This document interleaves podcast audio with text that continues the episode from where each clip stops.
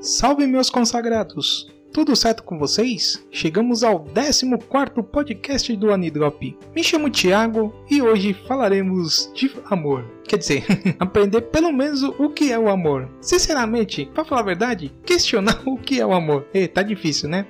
Um anime que conta uma relação de duas pessoas que, apesar de terem pensamentos diferentes sobre o assunto, o dono vai mostrando as, as aproximações e como segue ter um ótimo relacionamento. Nem que seja as, as escondidas, né?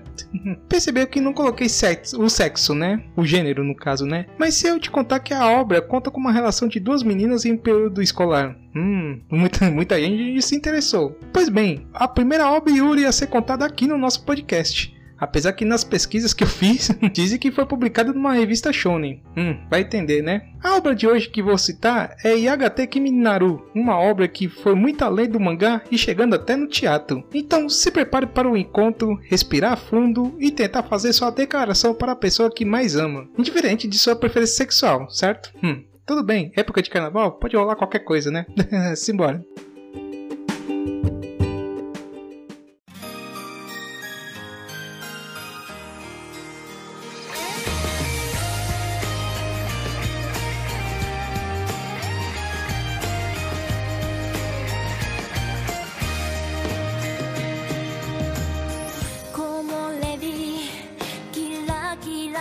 れてる朝の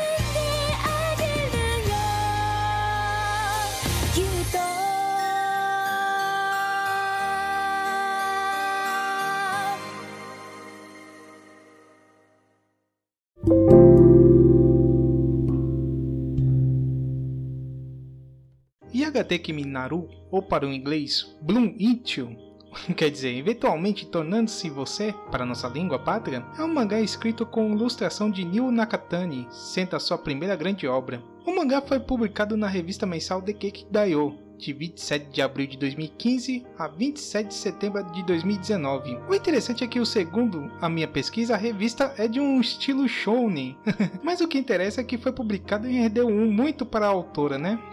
pois é. O mangá teve sua versão tankobon em 8 volumes, pela grande Axie Media, sob o seu selo da Dedeki Comics. Com 4 anos de publicação e conseguindo se firmar, ganhou uma série animada feita pelo, pelo estúdio Troika, um estúdio de poucas obras, mas bem conhecido do público, como Aldenoa Zero, Beautiful Bones, Sakuraku Investigation e Rick Creators. Dirigido por Makoto Kato, que foi responsável por dirigir alguns episódios de storyboards de Aldenoa, e com 5 produtores para ajudar, ou seja, uma equipe bem grande, entre eles Shinpen Yamashita, Tatsuya Kisunoki, Noritomo Isogai e Kaori Kimura. A história do anime foi escrita por Yuki Hanada. Entre as obras que ele trabalhou foram A Megami-sama, Chobits e Hibike Euphonium. E o responsável pela trilha, e claro, bela trilha sonora, foi de Michiru Oshima, que trabalhou em Akagami no Shirakihumi Hime, Fullmetal Alchemist e Hanayori Dango. O anime passou entre outubro a dezembro de 2018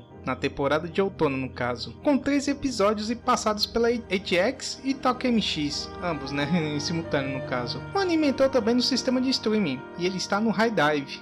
Acho que poucos conhecem, mas o site contém vários animes licenciados e com legendas em português. Porém, ainda a maioria do conteúdo é em inglês, contendo até a dublagem, também em língua ah, inglesa, mas pode escutar com áudio original. Falei dele lá nos primeiros episódios de alguns serviços legais que você pode assistir seus animes. Vai lá conferir. Além do anime e do mangá, a obra ganhou uma light novel envolvendo uma das personagens. E sem contar que também ganhou uma peça teatral, que ficou em cartaz em 2019. Quem diria que a obra rendeu muita coisa para a mídia. Agora, falando entre as vozes dos personagens, vamos destacar principalmente as, as que vão ficar mais tempo no anime, né? Principalmente entre as principais. Uma delas é a Minako Kotobuki, que fez a voz de Mugi de Keion. Quem nunca vai ver, lembrar da tecladista da banda, né? e ela foi a Asuka Tanaka de Hibike Euphonium. Pois é, ainda estão vendo algumas obras que todo mundo trabalha tudo junto, né? Esse aqui mais um, né? Outra que se destaca é a Aika Ano, né? Isso aí, a Ai já é meio conhecida, né? já fez a Meiko Roma de Anohana, que nos chorou bastante. A Inori de Guild Crown, outra obra gigante, né? E ela fez a Dustiness de Konosuba, aquela que toma porrada e sente prazer, né?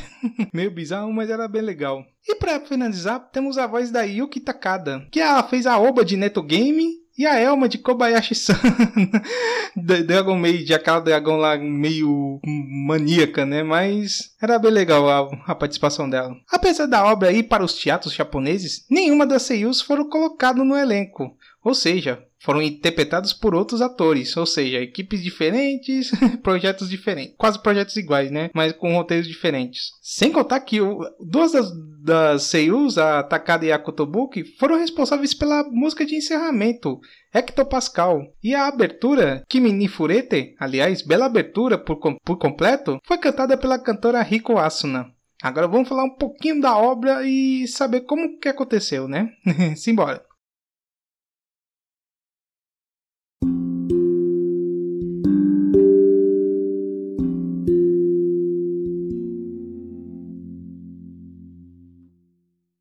No começo, a gente se apresenta para Yu, uma menina que acaba de, de, ir para o ensino médio. Adoradora das histórias de romance, sempre vivendo as aventuras dos shoujos que ela lia. Aliás, sua família tem uma livraria, e com isso ela faz alguns bicos de vez em quando por lá. E Yu sempre ficava no dilema de como seria uma relação amorosa, principalmente de como ela vai saber amar e lidar com essa sensação, já que não tinha nenhuma experiência e vendo vários casos em suas leituras. Nos últimos dias da sua antiga escola, ela recebe uma declaração de um amigo, mas ela o rejeita, mas ainda com o peso de não saber de como se sentir naquela situação. Tanto que ela segurou essa resposta ao entrar no novo colégio. Na nova escola, e ser um clube para participar, na antiga ela praticava softball, um beisebol praticado por, mais por mulheres, que foi até modalidade olímpica em algumas edições. Um de seus professores que passavam por lá deu a opção a a, a participar do conselho estudantil. Pelo menos era algo mais calmo para participar das atividades pós-estudo. Indo para o local onde ficava o conselho, ela percebe uma declaração declaração escondida, ela presencia o ato. E no fim, mais uma declaração sem sucesso e mais pelo menos tinha uma justificativa. Ao perceber Yu escondida, a outra conversa com ela e mostra o caminho para a casa do conselho estudantil. Casa, literalmente, né? Que fica fica fora do, do, do, prédio do colégio principal. Mas quem era essa pessoa? Era nada mais e nada menos que a futura presidente do grupo, que ainda era que não era nem candidata ainda, Toku Nanami. Conhecendo Yu, Toku fica amiga dela. Aliás, os senpais têm que ajudar os novatos, não acham? uma relação que ambas sentiram na pele o momento de uma declaração, tanto que Yu aceita a forma que Toku fez naquele momento. Mas a amizade fica muito além das conversas e em uma dessas da, na própria sala, quer dizer, na casa do conselho estudantil, Toku confessa para Yu o seu verdadeiro amor, os seus verdadeiros sentimentos e fala que, mesmo ela não tendo a mesma relação, mesmo não sabendo responder diretamente para Toku, ficaria muito feliz se Yu não se apaixonasse por ela em troca. Quer dizer, aí com isso, Yu aceita o trato. O anime vai tratando relação entre Yu e Toku até o fim, apesar das dificuldades de terem uma relação sem dar aquele alarde de que todos os descubram, tanto que nesse momento Toku ia concorrer à presidência do conselho, com forte apoio do atual, do atual presidente, e coloca Yu como vice em sua chapa. E aí deparamos com mais uma personagem que tem uma forte ligação no anime, Sayaka Saeki, que é a secretária do conselho e melhor amiga de Toku, e também com, é, faz parte da mesma sala que ela. Podemos dizer que Saeki tem uma pequena inveja de Yu quando ela entrou na equipe de ficando mais íntima com Toko. Um clima pesado vai crescendo e ainda por cima com várias reviravoltas entre as três, podendo citar mais um personagem que descobre até a relação do casal principal, o Maki, o primeiro anista que entrou também no conselho estudantil e viu as duas, podemos dizer, se pegando, nem tanto, mas ele guarda segredo, porém fala para Yu para que continue sem nenhuma preocupação, apesar que ele está gostando tanto da situação, apesar que ele tinha um certo feitiço, né, por causa das suas irmãs e vendo relações às terceiras, né, no caso. O anime vai enrolando a relação das duas, Yu agora tendo ser, ser mais próxima de Toko, e ela, apesar de gostar sem ter uma relação mais séria com ela, vai de pouco a pouco mudando seu lado misterioso e mostrando um passado bem triste e com até algumas verdades da futura presidente do conselho. Uma coisa que eu reparei e ficou e é a parte mais triste do anime é que vai ter um certo momento que vai pular bastante na, na história. Ó, se prepare pro spoiler, né? é um spoiler, mas pelo menos dizendo mais, o que é necessário, né? Que infelizmente a gente somente vai vendo o mangá e fica mais evidente na peça teatral. Falei teatro? É, isso mesmo. Vai ter um momento que o conselho estudantil ah, naquele, nesse momento agora com a Toko na frente da presidência, né, no caso, vai querer reviver a peça de teatro que eles faziam durante o festival escolar. No anime vai até dar o começo da saga, porém ele pula a peça todinha e, e, é uma pena que é um dos ápices do mangá e da obra e foi deixado de lado para a equipe e até para terminar no prazo de, de três episódios e não ficar longo, né? Vale lembrar que o mangá estava ainda em produção, por isso esse é o ponto negativo do anime. Mas caso queiram seguir Seguir o anime da parte do festival seria uma ótima, mas ver a obra no total seria mais importante ainda. Foi uma experiência bem diferente ao assistir lendo a obra. É um dos poucos romances de Yuri que eu terminei e gostei. Yuri no termo, né? Que vendo uma revista shonen, mas vai seguindo, né? Muita gente pede para que títulos como Yaga, Yagakimi, né? Quer dizer, vem para o ocidente. Mas no mercado onde shonens e as lutinhas de torneios dão mais cifras do que relações amorosas entre homens ou mulheres, mas acho que a diferença está acabando. Algumas editoras aqui, principalmente dando um exemplo aqui no Brasil, como a New Pop, vem colocando na sua biblioteca algumas obras do gênero. Ah, cito, por exemplo, Citrus e até recentemente, com um volume único, o título Minha Experiência Lésbica com a Solidão. Vamos dizer com o tempo, esperamos que mais títulos do gênero chegam por aqui para agradar os fãs que precisam de desenrolar pela internet para ler algo ao assistir algo. Quem sabe esse ano tenha novidades. Pois é, esperamos, né?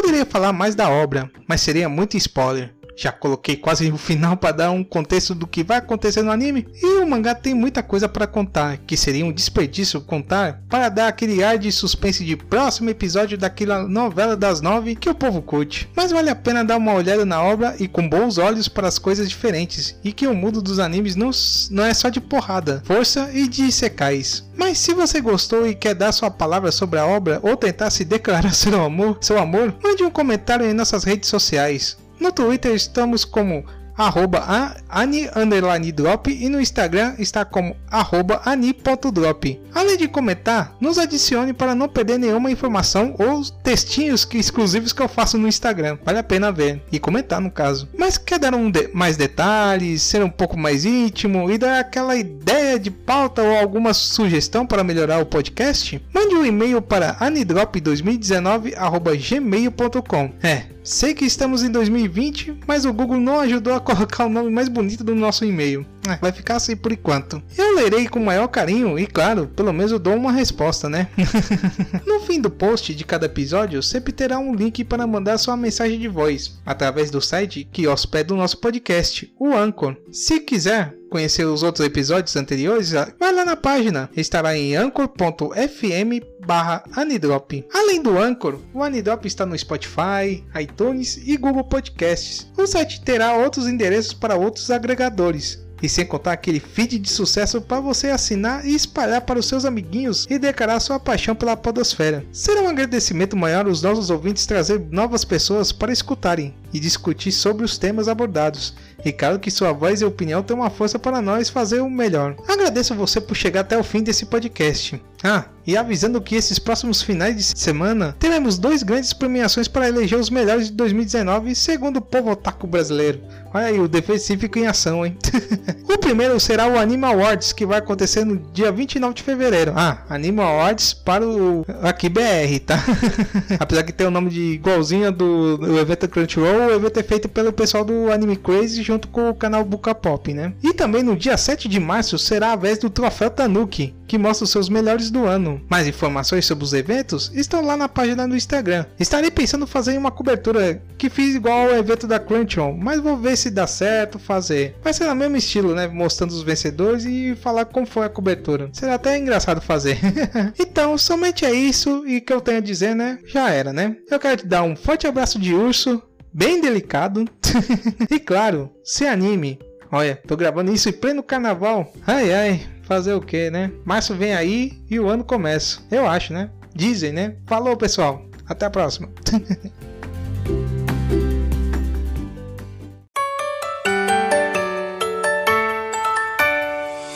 知りたくて知りたくない